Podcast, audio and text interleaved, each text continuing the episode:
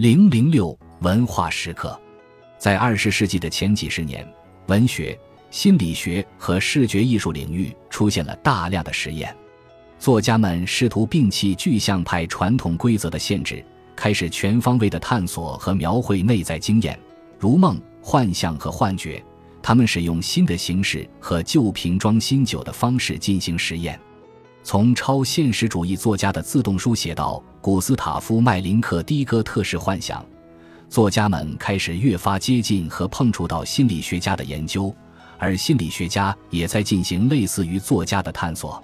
艺术家和作家的结合产生新的插图及排版形式、新的文本与图像结构。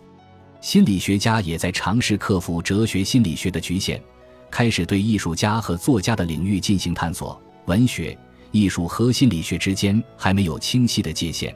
作家和艺术家可以借鉴心理学家的研究，反之亦然。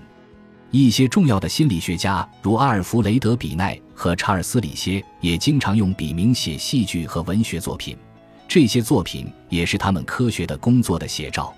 古斯塔夫·费希纳是心理物理学和实验心理学的奠基人之一，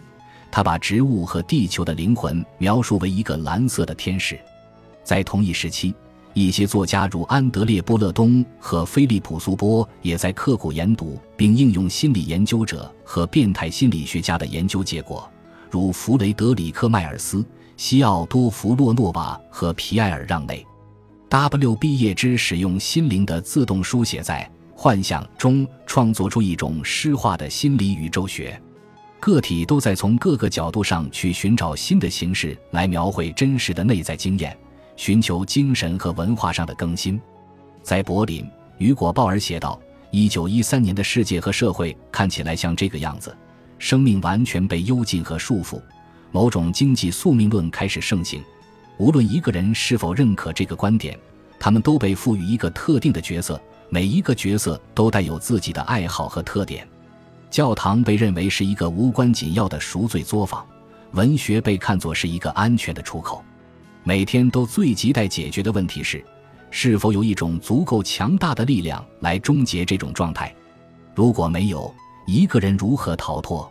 在这段文化的危机中，荣格进行了一次长期的自我实验，从而写成一部文学题材的心理学著作《新书》。